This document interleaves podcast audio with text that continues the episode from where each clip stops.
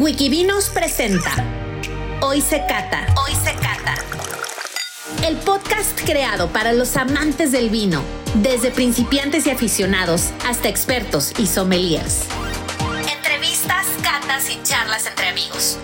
Todos los lunes descubre algo nuevo relacionado con el mundo del vino.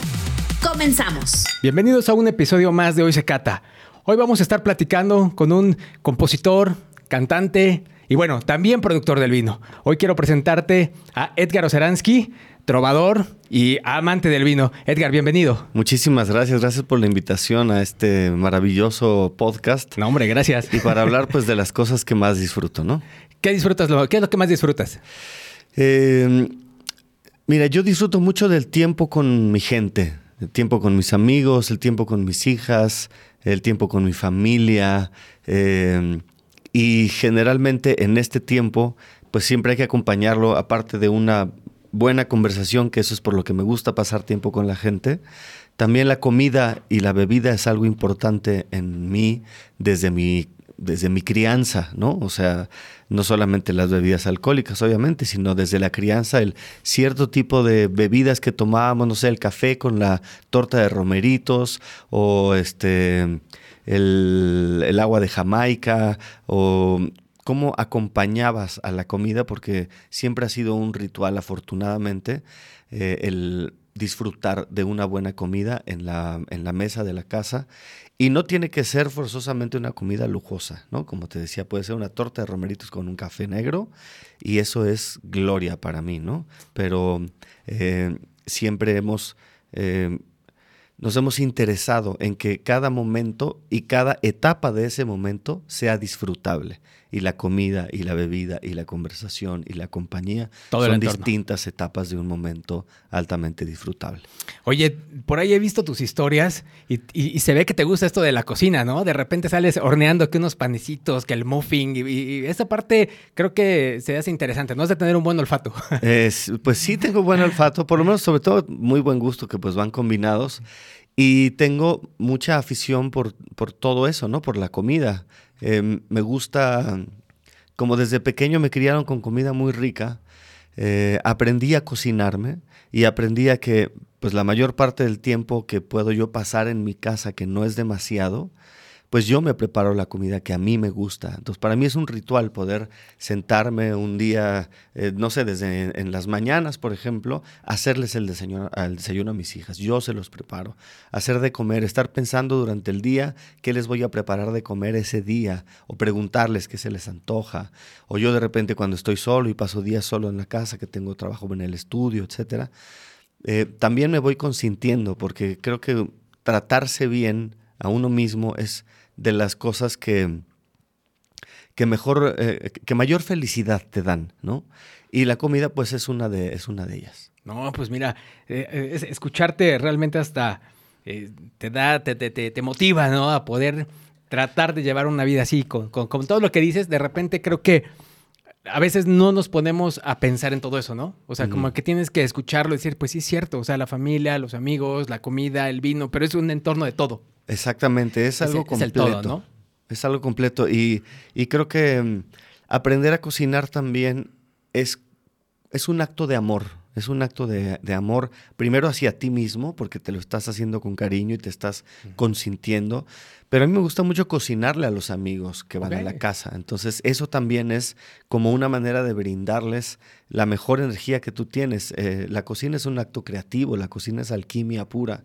Entonces, por mucho que yo de repente tenga, no sé, mis platos favoritos y diga, eh, eh, no sé, el, frijol con puerco. Ah, bueno, me dieron una receta, una señora yucateca para hacer el frijol con puerco. Bueno, pero yo entonces me gusta adecuarlo a, a mi paladar, ¿no? Claro. Entonces todas las eh, las comidas que yo llego a cocinar ya tienen una parte de Edgar Oceransky, porque soy metiche, no nomás sigo una receta, sino soy metiche y digo, ah, bueno, para mí, no sé, por ejemplo, para mí el chile, el chile en nogada, que es una de mis comidas favoritas, para mí tiene que ser picoso, no tiene que ser dulce. Pero eso es una cosa mía. A mí no me gusta capeado, me gusta sin capear. o sea, entonces cada quien le va encontrando ya su, su propia su, su propio paladar, ¿no? O sea, sí buscas expresarte también a través de la comida. O sea, no Por nada más en la música, sino también lo reflejas en, en- en esas creaciones, pues para, digo, para ti, para tu familia, para meter esa esencia de, como dices, de Edgar Oceransky en cada platillo. Es que una persona creativa lo es en todo, Claro. no es solamente, Sí, sí, digamos, sí. en la música, un pintor no es solamente un pintor.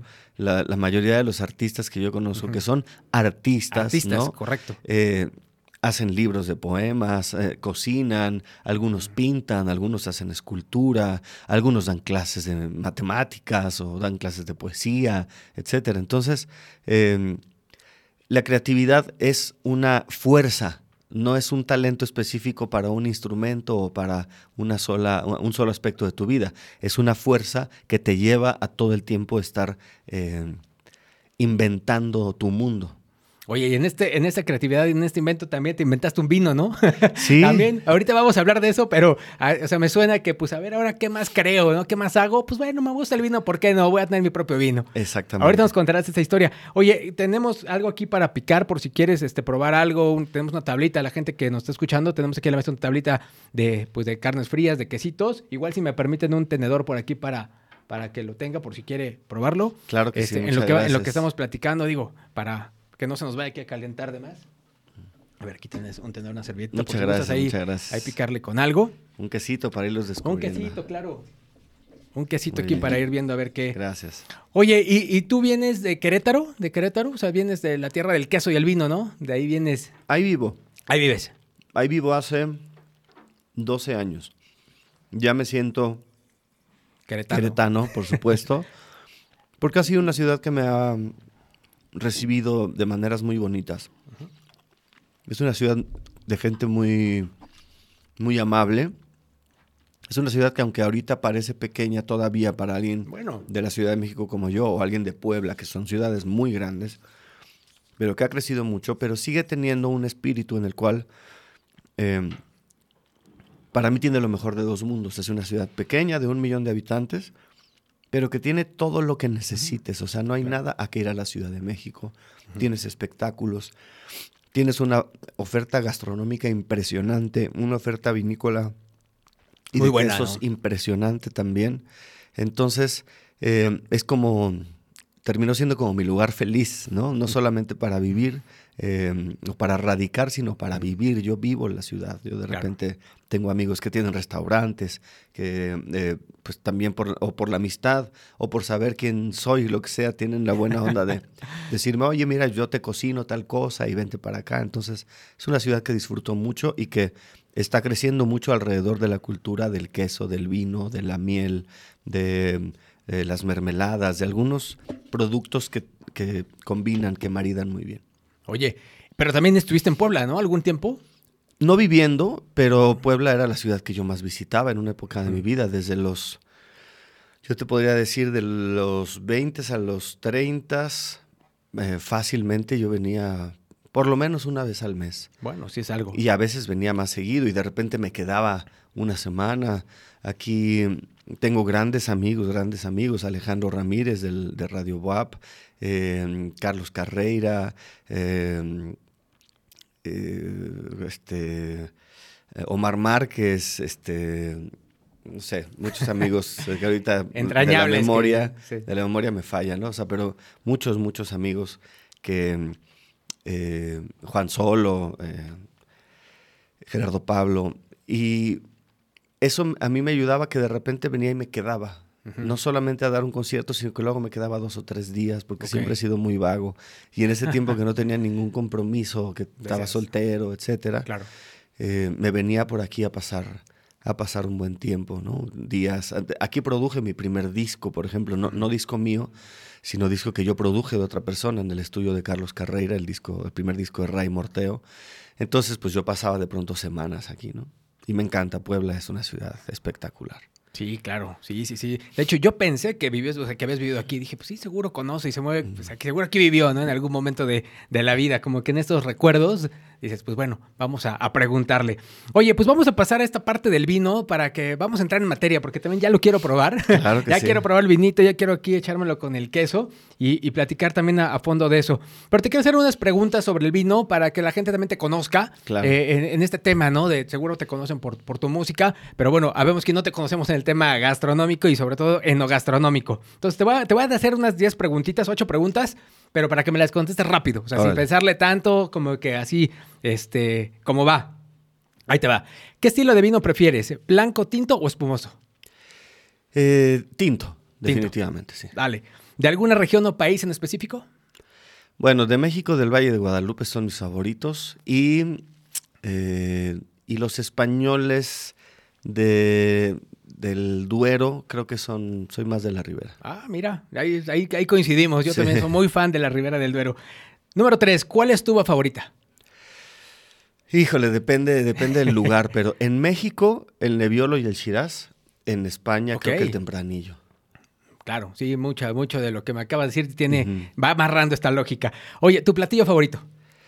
Uf, son muchos, pero algunos de ellos son poblanos. Okay. O sea, mi platillo favorito de todos mis cumpleaños que me cocina sí, sí. mi mamá son los chiles en nogada. Oh, Como yo te decía hace rato, ya chile en nogada tropicalizado a nuestra sí, familia. A su familia. Es picante, no es dulce, tiene muy poquitas cosas eh, dulces, no es capeado. Okay. Eh, la nogada eh, es este, bastante espesa. No siempre la hacemos con, con nuez de Castilla, mm. sino también con nuez común. Okay. entonces, bueno. Tu versión, la versión, la versión ¿no? El chile Oye, en pues a ver si nos invitas, ¿no? Y a probar por supuesto, el, eh, por yo soy supuesto. muy fan del chile. De hecho, aquí cada año hacemos un, un evento, digamos, el, el, evento anual de, del chile nogada, donde ponemos un chile nogada, bueno, el de Casa Reina, que fue el, de, el que casi siempre usamos, y ponemos seis vinos para que la uh -huh. gente lo pruebe con el blanco, con el tinto, con el espumoso, con el naranja, y puedan tomar, pues, esa decisión de a ver con qué queda mejor, porque, digo, hay tantos mitos que digo, ya te contaré esto, pero bueno, ahí te voy a invitar también a, a, nuestro evento para que nos des tu opinión. Claro que sí. El mole de caderas es otro ah, de mis ¿también? platillos ¿también? favoritos, sí. Y, y, y estas dos, esas dos comidas con vino, eso es espectacular. El, el, maridaje con vino tinto me encanta. Ay, mira, Las justo dos. la siguiente pregunta. ¿Algún maridaje que te haya sorprendido? O sea... eh, bueno, el del, el del, mole, por ejemplo, uh -huh. el del mole poblano, con vino tinto, con un shiraz que me, que me dieron a probar ese día, uh -huh. me pareció espectacular. O sea, yo no me lo esperaba y ahí claro. empecé a entender eh, cómo era, por lo menos en, en, desde mi gusto o sí, desde sí. mi punto de vista, cómo era que yo podía maridar una comida con, un, con qué tipo de vino, ¿no? Y entonces el mole, que es una cosa tan compleja, claro. pues necesita un vino complejo, ¿no? Por supuesto. Para que puedas eh, ir, ir, explotando como esos sabores, ¿no? En tu, en tu paladar. ¿no? El picante también es algo que a mí me gusta mucho, el chocolate, entonces toda esa combinación del mole y aparte con pollo, ¿no? Que la gente, pues como tú dices, hay mitos, ¿no? Sí, sí. No, pues el pollo las carnes blancas con vino blanco. Pero no, si tienes un, un, platillo tan complejo y con sabores tan fuertes, pues yo lo prefiero con un vino tinto, ¿no? Pero es de las cosas que más, que más me han sorprendido. Órale, no, pues está bien. Te voy a dar otra, otra, otra recomendación del mole, porque digo, aquí los tenemos con un oporto. No sé si, si okay. échate un molito ahí, un molito mm. poblano, tu copita de oporto. Y vas a ver también que, que también voy te, a, te, te, va a sorprender, te va a sorprender. Órale, me gusta. Está bueno. Ahí a ver qué tal, ¿no? Oye, el mejor momento para tomar vino. Eh, siempre. Siempre, ¿no? Pero para mí, la comida. O sea, comiendo. Cuando, claro. me, cuando me volví aficionado al vino, eh, disfruté mucho más de la comida y para mí es el mejor sí. momento. Difícilmente yo tomo vino eh, uh -huh. solo, digamos, ¿no? De repente me tomo una copita uh -huh. porque después de comer me quedé con media copa. Uh -huh. Entonces me la termino. Claro, Pero eh, a veces un vino rosado me lo tomo solo, pero una copa. Eh, pero el mejor momento para mí es combinarlo con la, con comida, la comida, y en la mesa. Si es con amigos, qué bueno, pero también para uno mismo. O sea, yo reitero eso, a uno mismo uno se tiene que tratar bien, ¿no? Claro. Y entonces yo a veces que estoy así solo en mi casa y tú ves un plato del que yo me sirvo y me abro una botella de vino y dices, ¿este cuate en qué restaurante está? Pues está en su casa en su porque casa, le gusta ¿no? tratarse bien, ¿no? pero es que tiene razón, yo soy muy similar. O sea, yo, yo difícilmente tomo así como, pues así como, pues voy a tomar, ¿no? No, no, es, uh -huh. si estoy comiendo es cuando realmente, pues sí, trato de abrir el vino, como dice, tal cual, disfrutarlo, disfrutar esta, ese momento y, y, crear, ¿no? También un poquito de, de de, de, de, qué más puedo encontrar, uh -huh. o sea, y combinarle. Mira, qué, qué buena, qué, qué, qué, buena respuesta. ¿Crees que hay alguna, alguna relación entre el vino y la música? Eh, yo creo que sí, porque, mira, el, el vino tiene mucho, sí, de los sentidos, pero sobre todo tiene de conocimiento y de entendimiento. Yo siempre he comparado el gusto por el vino con el gusto por la ópera. Son gustos adquiridos. No es una cosa de, eh, no sé, si, no es una cosa como que te tomas cualquier, eh, cualquier cosa dulce y, y, luego, luego te gusta. No. Los vinos, como los whiskies, como ciertas otras bebidas, mientras más complejos sean, son más difíciles de tomar para alguien que no tiene una complejidad no solo en el paladar, o sea, el, paladar y el olfato eh, son los que reciben la información, pero quien la procesa es el cerebro. Entonces, este, eh, eh, este acto de tomar, de comer, de combinarlos, eh, en realidad se da en el cerebro. Entonces, mientras más conoces, mientras más dices, ay, ok, mira, esta, aunque uno no sepa un, conocedor, uno no sea un sommelier, por ejemplo, pero sí puedes saber que ya con el tiempo, bueno, pues esto te sabe más a tal, esto te sabe más a tal cosa, aquí hay más frutos rojos, aquí hay más chocolate, aquí hay como más café, aquí hay más flores, etcétera. Y entonces saber eso con qué lo voy a combinar. Pero eso es cuando ya lo sabes, claro. ¿no? Cuando alguien te enseñó este vino, mira, prueba este porque tal cosa, ¿no? A ver si descubres la nuez moscada aquí. Ah, ok.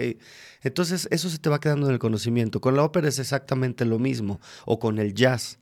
Si tú no sabes un poquito de qué es lo que está haciendo, eh, pues en la ópera tú lo que sientes que son puros gritos, ¿no? O sea, y si no eh, conoces la historia de esa ópera, si no hablas el italiano y por lo menos te pusiste a ver este, un poquito sí, sí. del programa, si no sabes quiénes son los cantantes, si no sabes qué tesitura tiene tal cantante, y entonces el esfuerzo que está haciendo, o sea, tú cuando ves eso y dices, de repente yo me acuerdo de eh, eh, Plácido Domingo, que es como de los cantantes que a mí más, más me han gustado, porque es un tenor, pero con una potencia eh, bárbara y con un cuerpo enorme en su voz, este, no, no tan ligero como Pavarotti, por ejemplo, pero que es más dramático.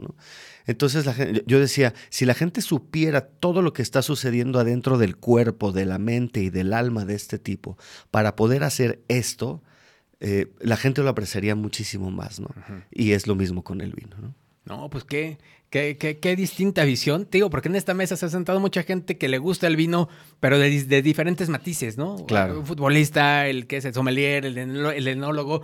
Pero digo, para mí es la primera vez que hablo con alguien, de, pues, con un artista, ¿no? Y tienes una visión, pues que realmente, pues sí, o sea, ya lo ves y, y cambia, ¿no? La manera de entender las cosas, pero de una manera bien interesante. Y bien, yo recomiendo bien. mucho, hay un disco, no sé si todavía lo venden por ahí, pero a mí alguna vez me lo regaló Eugenio Toussaint, que en paz descanse, que ha sido para mí el mejor pianista que ha dado este país, eh, de jazz, de clásico, de pop, arreglista, espectacular. Y él era sommelier. Uh -huh. eh, entonces hizo un disco con canciones a piano, eh, solamente piano, eh, y dedicado a distintos tipos de vino. ¿no? Ah, qué interesante. A ver si me pasas ahí bien el dato. Sí, para sí, que te lo, voy a pasar el Para dato. que lo, lo, escuchemos y lo, y lo podamos pues, conocer, ¿no? Oye, ¿y siempre has tomado vino? ¿O cómo entró ti, para ti esta afición del vino? No, como te digo, eso es un gusto adquirido. O sea, ¿Cómo fue? Uno, uno va como evolucionando de las bebidas dulces uh -huh. a las menos, tan, al menos dulces y luego ya eh, te empieza a gustar la acidez y luego te empieza a gustar la amargura. Este, recuerdo que una tía me decía, mientras más, mientras más amarga es la bebida, más amarga es la persona. Pero no, en realidad yo, yo eso lo, lo, pienso como más compleja es okay. la persona. ¿no? Entonces el vino como tal llegó a mi vida, eh, yo creo que hace 10, 12 años uh -huh. más o menos. Sí, más o menos. Que yo me fui dando la oportunidad de probarlo, combinarlo con algo, general. Empecé yo con la carne, ¿no? Que es como lo más sí, típico claro, lo más para típico. empezar con los vinos rojos. No, yo creo que tiene un poquito más de tiempo. Sí, tiene un poco más de tiempo. Te voy a decir cuándo fue. Esto fue en el 2001. No, hombre, ya tiene 22 años, 23 años. Y tú diciendo que fue hace sí, ayer, ¿no? no Apenas. Hice un, hice un viaje a Francia y a España. Fue la primera vez que fui para allá. Y la persona que me llevó eh, em, empezaba a conocer de vinos. Era igual de joven que yo en ese tiempo. Teníamos 25, 26 años pero ella estaba viviendo en Francia, entonces ya tenía un poquito esa cultura, tal vez no el conocimiento, pero la pero cultura. Uh -huh. eh, y a los lugares a los que me llevaba a comer, eh, siempre, cuando tú pedías algo de comer en específico, no sé, iba a pedir un, un filet miñón, por ejemplo, y entonces el mesero te, sugería casi de que te decía esto era, esto, es, ¿no? O sea, no es, no es como que te sugiero para que, sino que te sugiero que esto es lo que te voy a servir, ¿no? Y eso es muy importante porque también, obviamente no lo hacen como una imposición, la cultura que tienen allá no es decir, bueno, me voy a acabar el vino que ahorita ya tengo abierto, no, ellos saben perfectamente con qué marida lo que tú pediste. Y si tú tienes esa apertura de mente y de carácter, vas aceptando la información y el conocimiento que te va dando las personas que saben de esto. Y ahí es donde yo empecé a involucrarme en el mundo del vino, 2001, 2002. En un viaje ahí. En un viaje a Francia, sí. qué padre. Mira, pues todo lo que ha dejado, que hoy ya hasta productor de vino eres. Así es.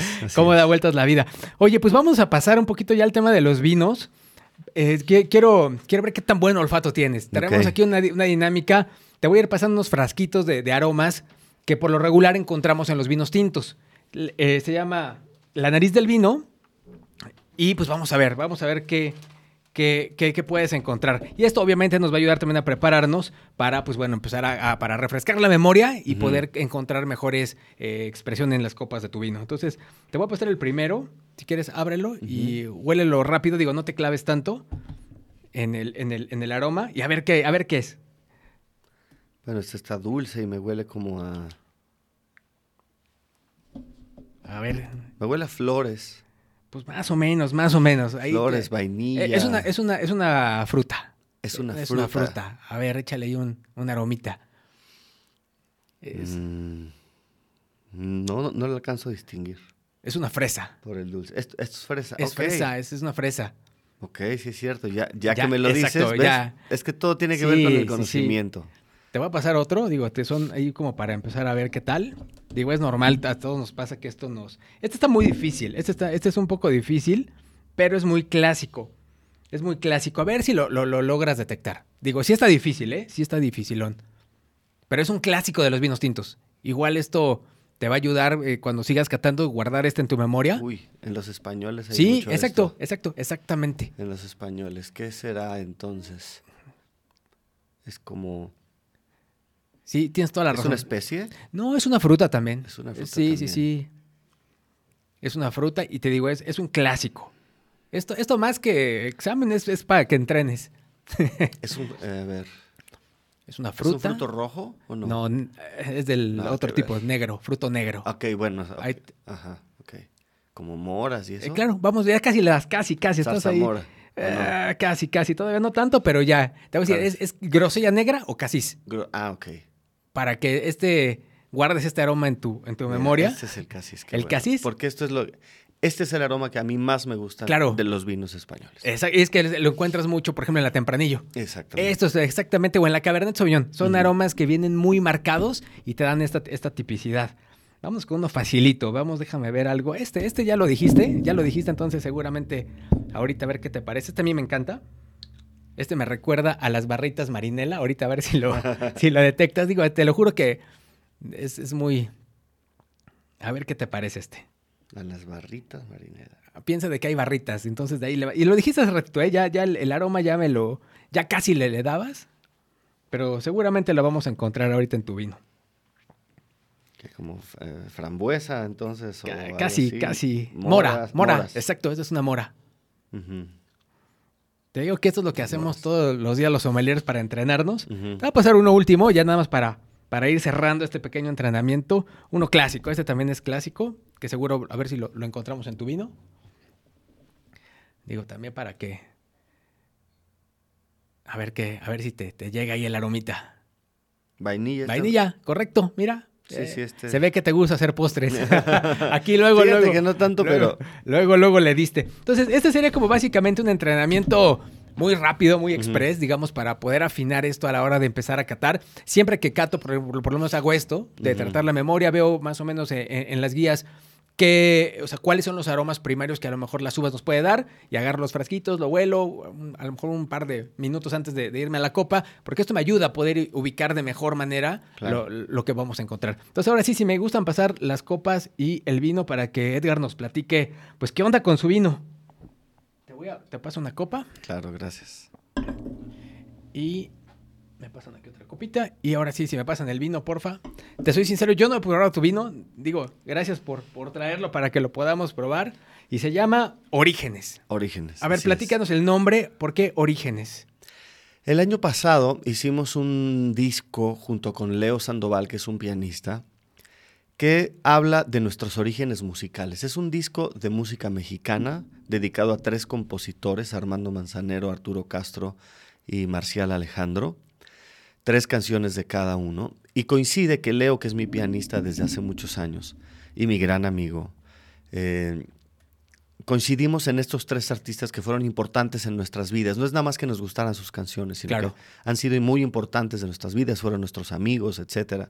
entonces, yo ya tenía tiempo queriendo sacar una etiqueta de vino.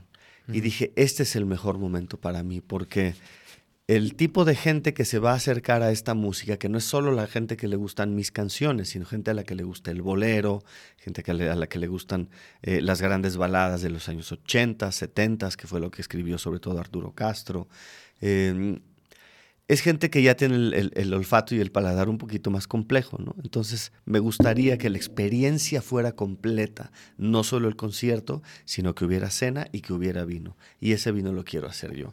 Entonces tenía tiempo conversando esto con eh, un par de bodegas hasta que fue una la que la que se involucró más con- conmigo, ¿no? Yo les platiqué de qué se trataba orígenes, eso de mis orígenes eh, musicales eh, y también mis, mis orígenes gastronómicos, y eso lo quería reflejar, ¿no? Yo les platiqué cuáles eran mis comidas favoritas, etcétera, y sobre todo a qué me remitía cada comida, por eso se llama orígenes, ¿no? Es a qué te remite el vino, eh, no solamente a qué te sabe, porque los olores, de hecho por aquí hay una, hay una frase que yo Sí, sí, sí. escribí, lo que pasa es que, mira, si quieres leerla, porque no La- traigo mis lentes, pero... La voy a leer. Sí, sí, claro. Dice, hay olores que encierran mil vidas. Flores que perduran allende sus pétalos. Vendavales que reviven al más leve soplo. Historias inmarcesibles. Edgar. Oceransky. Para mí eso es el vino. Cuando tú te estás tomando una copa de vino de y te remite a un momento de tu vida, está cumpliendo su función máxima para mí el vino, ¿no? Llevarte eso a la memoria y llevarte a un lugar donde fuiste feliz, a un lugar de nostalgia, a un lugar de tristeza, de reflexión, etc. Y eso es justamente lo que yo quería hacer. No puedes darle al paladar de todos, pero siempre Mm, tienes claro. que empezar por ti, ¿no? Y estuvimos haciendo varias pruebas. Mis uvas favoritas del Valle de Guadalupe son eh, Shiraz y Nebbiolo. Sí, claro. como- como- como En- entonces, eh, hablando con, con los de la vinícola, eh, yo ya había probado su Shiraz, su Nebbiolo, eh, alguna- algunos blends que habían hecho, etcétera. Y entonces ellos me mandaron diferentes botellas y me dijo, pues ve probando y ve haciendo, incluso me dice tú mismo, haz combinaciones, o sea, no es lo más ortodoxo, pero bueno, Sí, ve haciendo las combinaciones para que tú más o menos vayas y, y vamos poco a poco encontrando.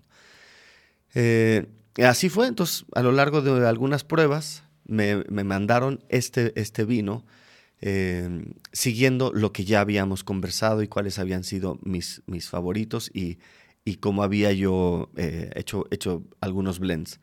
Y resultó con este, ¿no? Shiraz, Nebbiolo, 25% cada una, y Cabernet Sauvignon 50%. Ok. Que eso fue para mí lo sorprendente porque no es de mis uvas favoritas del valle, ¿no?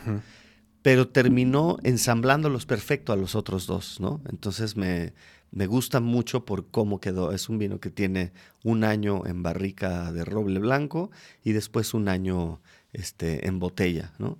Eh, es un vino que se puede, que se puede todavía añejar bastante. Lo que pasa es que afortunadamente, eh, pues toda la producción ya se ha acabado. Tú- eh, estamos teniendo aquí las dos Mil botellas. Ajá. Ahí fueron mil, pero hicimos eh, después otras 500. Entonces, 1500 Este, botellas. ¿Este qué añada es? Porque no le veo. La añada debe ser 20, estamos en 24, 23, la añada debe ser 20 22 o 21. Ok. 22 o 21 debe ser. Ok, ok. Pues mira, bien interesante, ¿eh? que todo, o sea, como tú dices, otra vez plasmaste esta idea de tu esencia, de tu sello, de una botella de vino. Pues ahora sí vamos a probarlo. a Claro ver que qué, sí. A ver qué tal. A ver. Pues salud, salud, mi Edgar, un gusto poder compartir esta Saludcita. copa de vino contigo. Y les voy a ir platicando un poco lo que voy, lo que voy viendo. Eh, el color, pues todavía es un color rubí, o sea, es un color púrpura, rubí. O sea, no, no, no vemos estas notas de oxidación. Creo que en vista muy limpio, muy brillante. Vámonos a la parte de la nariz. Limpio el vino también, una intensidad aromática media, media alta. Y mucho, mucho hacia- hacia la fruta negra, a la flor y unos toquecitos de especias. Es lo primero que digamos que, que empiezo a detectar. Déjame igual eh, poder oxigenarlo un poco. El chocolate, la vainilla, empiezan a notar estas, estas, estas notitas. Pues un festín de aromas, ¿no? En nariz también, muy expresivo, Sí. muy, muy expresivo en nariz. Como dices, no, yo no, yo no hubiera detectado que tiene Cabernet, ¿eh? O sea, como que esa parte de la Cabernet, o sea, lo, lo- lo siento más hacia la Syrah, o sea, hacia esta parte, Ajá. o sea, muy especiado, muy floral. Nariz rico, bien. Pues vamos a probarlo. Pues ahora sí, salud, salud este, a las Salud. personas que están aquí viéndonos, escuchándonos.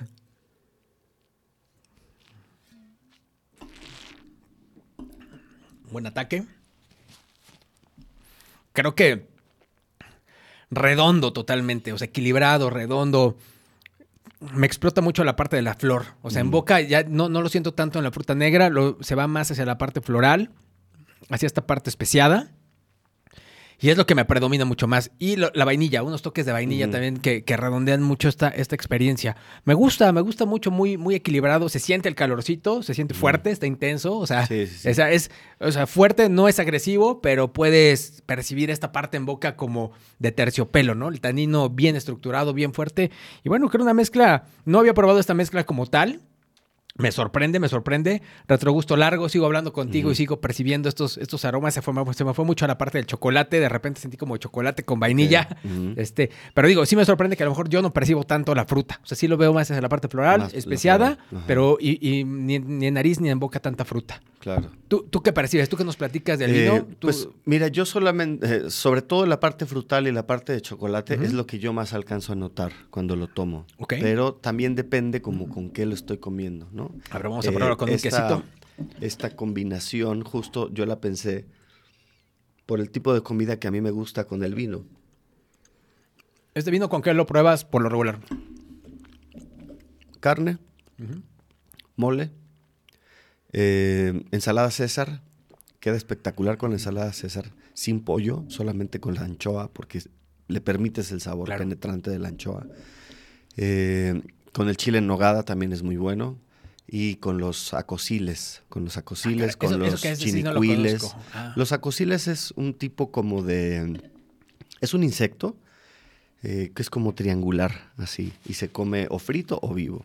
Y los chinicuiles, que son el, el gusano de maguey rojo, ¿no? Entonces, que son sabores muy, muy penetrantes, que se te quedan y entonces en cuanto lo combinas con los olores y con los sabores del vino, ah, hacen así esto, ¿no? Entonces, toda la comida que tenga o grasa o, o un sabor complejo, Claro. Le, le va muy bien este vino. Fíjate que con el quesito lo probé y con la y con estos charcutería y Ajá. híjole, quedó maravilloso. De verdad quedó impresionante. Sí, sí te digo que para las comidas grasosas exacto. y saladas, etcétera. La grasa del quesito le queda, o sea, como que se fusiona muy bien con este tanino y, y te genera una experiencia bien rica en boca. La verdad es que me sorprende porque, digo, yo pensé que tu vino era de, de Querétaro. Dije, pues, ah, seguramente ser de Querétaro, vamos a ver. Pero bueno, es del Valle, o sea, trae toda esta tipicidad así de estas mezclas que a veces pueden hacer. Oye, y digo, ¿por qué no le metiste tempranillo a la mezcla? Digo, como pregunta. A lo mejor, que, porque hubiera tenido un poquito esta, esta lógica de lo que me comentabas de, pues, de España, la tempranillo, el Rivera, los vinos, la, la mezcla mexicana. ¿Lo Es probaste o no, y no te gustó? O... No, no lo probé, pero los poquitos tempranillos que he probado mexicanos no, no se acercan Claro. a lo que yo entiendo Sí, sí. De, eh, de, de la Ribera del Duero ¿no? Claro. y de allá. Entonces, em, pues mucho no es solamente la uva, sino en dónde está puesta, ¿no? En qué vid la pusieron, qué agua tiene, Claro. qué aire tiene, este, qué tan profundas son sus raíces. Entonces no es lo mismo tener, eh, no sé, por ejemplo, Querétaro que está haciendo vinos y que ya Sí, está sí. empezando a hacer buenos vinos apenas ahora. He de, decirlo, porque yo también siempre sí. he sido muy honesto con ellos. ¿no? Claro. Tienen buenos espumosos. eh, Muy bueno, pero- vino, vino blanco. pero ya con los tintos empezaron apenas hace un par de años a tener buenos vinos. Hay uno que se llama Tío Neto de, del, de Puerta del Lobo, que es espectacular, ¿no? Ellos ya tienen, por ejemplo, muy buenos chirás, tienen un muy buen vino rosado, eh, pero son, son, son vides que tienen 10 años más o menos, ¿no? Y tú sabes que para que ya realmente empiece a obtener toda la, eh, todos los minerales del suelo, eh, pues debe de tener, no sé si, si, la, si las si los viñedos de España tienen 200, 300 años, imagínate todo, hasta dónde están sus raíces, cómo se han ido complementando con los años, cómo ha sufrido la planta, cosa que es importante a veces también, porque mientras más sufre la planta de pronto en un ambiente que no es que no es el, el, adecuado, ese año no llovió lo suficiente, pues tiene que enterrar más las raíces para encontrar agua. Claro. Y todo eso va cambiando, o sea, por eso es importante la añada en ciertos vinos, no en todos. No es nada más para saber cuánto tiempo lleva guardado en la botella, tú lo sabes. ¿Cuánto lleva? Claro, claro. Sino que hay vinos que uno dice, ay, yo me acuerdo que una vez me, presentaron un Santemilión del 94, que había sido una, una, cosecha, creo que en toda Europa, pero específicamente en Francia, en la región de Santemilión y de Burdeos y todo eso. Esa región me encanta, ¿eh? Era una cosa que tú lo pruebas y dices, ¿qué, qué, les esto, pasa, cabrón? Y el año anterior y el posterior no sabían iguales, ¿no? y, las caras, y era exactamente la misma etiqueta. Pero ese año había sido espectacular, ¿no? Porque el año anterior no había llovido. Entonces se metió a, los minerales y fue, fue muy, muy rico. Oye, pues, estoy viendo que se platica bien rico contigo acerca de vino. Muchas gracias. O sea, este, vamos a tener que hacer un segundo episodio de esto para, feliz. para, para echarnos, porque de verdad este, si la gente estuviera aquí, aquí estarían echando el quesito, el vinito, la plática bien amena. Y sobre todo que se ve que te gusta el buen vino, se ve que sí te gusta, se ve que sí eres de buen, de, buen paladar. Y se ve, ¿eh? se refleja. La verdad es que de, entrada te felicito, se me hace un, gran vino, o sea, es que es una gran expresión de vino mexicano. Que, que, como tú dices, hay que ser honestos. La realidad es que hay muy buen vino mexicano, pero también no, o sea, no, o sea, a veces te encuentras cosas que no son tan buenas, ¿no? O sea, pero bueno, aquí en este caso se va a hacer de mis favoritos. Ah, muchas gracias. Sí, yo creo que eh, en México, que ya afortunadamente se está empezando a eh, afianzar la cultura del vino, es que vamos a poder tener mayores producciones, por lo tanto, mayor oferta, mayor diversidad. Eh, los, los, viñedos van a ir encontrando también su propia personalidad. Sus tiempos, como dices. Sus tiempos. y eso es algo que eh, que es un futuro todavía nosotros que tenemos para adelante, ¿no? Pero eh, yo algo que hago mucho es que al país al que voy, ese es el vino que tomo, ¿no? Y siempre que estoy en México, solo tomo vino mexicano. Solo, aquí. A menos de que de plano, sea, hay un restaurante italiano que me gusta mucho en Querétaro. El chef es italiano, el dueño es italiano, y solo venden vinos italianos. Y son espectaculares los vinos que tienen, ¿no? Sí, sí. Eh, pero lo mismo, o sea, si me voy a Argentina, pues tomo solamente vino argentino, si voy a Estados Unidos, tomo vino de Estados Unidos, en Francia, en España, para ir también entrenando un poquito eh, y conociendo, pues conociendo la diversidad tan enorme que hay. No, pues vente a entrenar aquí, tenemos kit de, tenemos aquí kit de aromas, tenemos vino, tenemos todo para cuando andes por aquí echándonos un gritito y vente a entrenar aquí en la oficina. Oye, Edgar, para ir cerrando un poquito ya el podcast, que se nos fue como, como agua el tiempo, pero vamos muy bien. Este vino, ¿dónde lo puede encontrar la gente? Quien quiera probarlo, ¿qué tiene que hacer? ¿Dónde lo venden? ¿Cómo accedes a él? Mira, este vino solamente lo vendemos en mis conciertos. De hecho, estoy, eh, te decía que estas son de las últimas, dos de las últimas seis botellas que quedaban en mi casa. Órale. Eh, pero estamos por volver a sacar una edición. Se acabaron tres barricas. Hicimos un poquito más de 1500 botellas.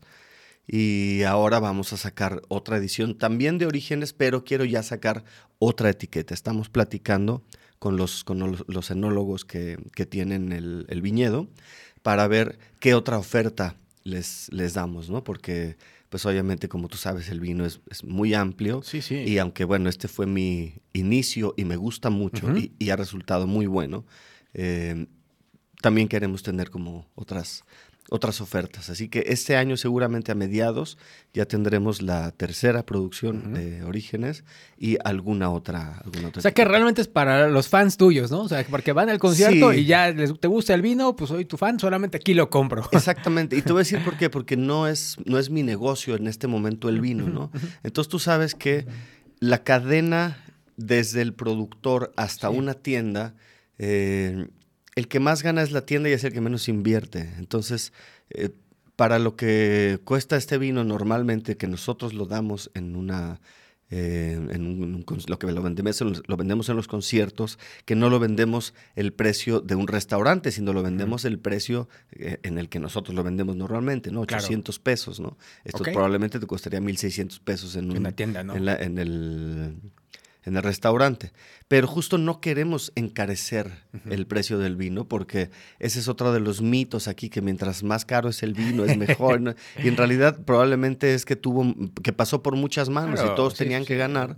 Pues eh, pero mi intento siempre ha sido directamente, ¿no? Del productor, nos arreglamos y nosotros lo vendemos. y entonces la ganancia es buena para todos, para el productor, para el negociante y para, y para, el, y para el consumidor final. Eh, y aparte que disfrutan, como dices, de quien escucha este podcast se van a llevar tu esencia. Exactamente. o sea, es, realmente tu esencia, algo que tú hiciste, que tú, y que ahorita platicando, me tiene, o sea, tiene mucha, mucha lógica y sobre todo, pues se siente, ¿no? Que si estás probando algo que viene de ti. O sea, sí es como que esta parte de te metiste y con lo que platicamos, sí se lleva la persona que lo compre, pues se lleva ahí tu, tu firma, ¿no? Exactamente, no, y aparte cuando algo que sí hacíamos, que no o sea, mucha gente a donde no fuimos a dar conciertos en la época que traíamos el vino, eh, se los mandábamos por paquetería, ¿no? Entonces les hacíamos paquetes de dos eh, botellas con dos copas que venían, eh, ¿cómo se llama? de, de, grafilada se llama o, no este serigrafiada no no no, esta con con, con, con, arena este ah, grabadas grabadas grabadas no eh, que decía orígenes y mi firma, etcétera, ¿no? Entonces, para que tuvieran como toda la experiencia ah, pues completa. Eso también lo llegamos a hacer. Pero no es un vino que ahorita por lo menos te vas a encontrar en una tienda. Claro. Porque va a ser demasiado más caro y no tiene mucho sentido. Y también eso le da un sentido también de pertenencia y de exclusividad. O sea, esto yo lo tomo cuando vi un concierto de Seransky. O se lo compré porque, o sea, da esa personalidad, a ese vínculo. Oye, ¿y tú tomas tu vino? O sea, tú, tú así de, a ver, yo me voy a echar mi vinito y te abras tu propio vino y te lo echas. Yo me quedé, yo me quedé con seis cajas. Ok, para ti. Eh, para mí, y te digo que ya estas son dos de las últimas cuatro o seis que quedaban en la casa, ¿no? Porque a mí, yo nunca ofrezco algo que no me gusta, ¿no? Más bien. Sí, claro, por supuesto. Es, como si hiciera un, disco que no me gustara, pero que lo hiciera para la gente, ¿no? no, no, no. Esto fue El, vino más eh, más rico al que yo llegué en ese momento con esos cómplices que tuve de la, de la vinícola y con los sommeliers. Y entonces es algo que yo siempre lo dije así, es algo que yo podría tomar en mi casa. Por supuesto. Y así es. Por eso ya nada más hay en mi casa, ahorita ya me fuera. ya no hay, ya, aparte la siguiente te la vas a acabar tú, ya te échate 12 cajitas, el doble para que tengas de lo que tomas. Pues mi la verdad es que sorprendido gratamente, o sea, tanto por la plática tan rica que tuvimos, este vino también me pareció bastante bueno, digo, a veces, ¿no? De verdad, bastante, bastante bueno, sin problemas. Lo, puedo, lo, recomendaría que la gente cuando vaya a tus conciertos, pues no se lo, compre porque, una, no hay, y dos, porque sí vale la pena, ¿no? Lo van a disfrutar mucho con este quesito que tenemos, con la charcutería, va maravilloso. Creo que este es el tipo de comida que le pondríamos. Quizá yo sí le pondría un molito, ¿eh? También le pondría un mole, me parece que quedaría perfecto con un mole poblano. Un mole poblano que tenga el suficiente picante y el suficiente chocolate. Claro, le eh, podríamos Es buenísimo, con, con pollo o con cerdo puede caer espectacular. Y, también una hamburguesita, ¿por qué no una hamburguesa de estos? O sea, digo, no, no, no, tan al carbón, pero sí que tenga estos toquecitos ahumados. Creo que quedaría muy bien para este tipo de, de, pues, de convivencias. Y, también solo, ¿eh? No está nada agresivo, no está... No está... es un vino que se puede tomar Exacto, se puede tomar solo. No está lépero, ¿no? Como dices, que, que dices, no, sí, hay vinos que sí necesitan comida, ¿no? Que sí dices, híjole, sí quiero comer, pero no, hombre, yo sí me echo la botella sin broncas. Ah, bueno, aquí, aquí en, este, aquí en Wikivinos. Pues mira, algo más con lo que quiera cerrar este podcast. Bueno, pues el, uno, el agradecimiento a ustedes por la invitación, por el interés en mi persona y en el vino. Eh, invitar a quienes ven este podcast, que obviamente me imagino que todos serán de alguna manera aficionados al vino, pero siempre mi recomendación es perderle el miedo a, em, a las combinaciones, a los maridajes. Hay gente que cree que el vino es solo para cierto momento, solo para las carnes o solo para los pescados con el blanco, etc. Pero no, el, el vino para mí es completar la experiencia de una comida y hay que, hay que atreverse, hay que atreverse a eso, al, mole, a los insectos, a, este, la comida mexicana, como es tan compleja, va muy bien, muy bien con el vino tinto.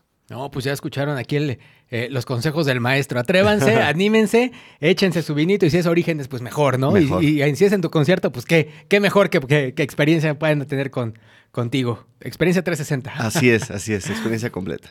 Pues, mi Edgar, muchísimas gracias. Estamos ya llegando a la parte final de nuestro podcast. Como te digo, un placer. Cuando gustes, esta es tu casa. Podemos venir a seguir platicando de vinos. Te, te puedo traer un vinito de Ribera del Duero. Ah, eso nos puede echamos, ser muy buena Nos echamos aquí una plática. Ahí voy a tener más quesitos, voy a tener más cosas porque ya vi que eres de buen, de buen paladar. Sí, sí, Pero para estar aquí picando otro tipo de, de, experiencias. Y cuando gustes, de verdad, la pasé increíble en esta charla. Una plática bastante eh, amena y enriquecedora, creo que para ambos. Igualmente, hermano, te agradezco mucho. También la plática la pasé increíble.